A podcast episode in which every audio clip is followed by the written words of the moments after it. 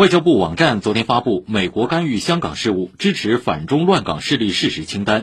事实清单共罗列了一百零二条事实，系统梳理了二零一九年修例风波以来美方干预香港事务、插手中国内政的种种劣迹，包括炮制涉港法案、悍然实施制裁、污蔑诋毁特区事务、包庇支持反中乱港分子、多边串联施压等。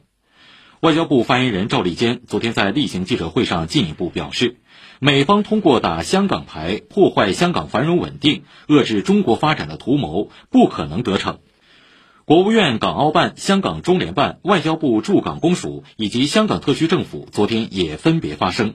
坚决支持外交部发布美涉港清单。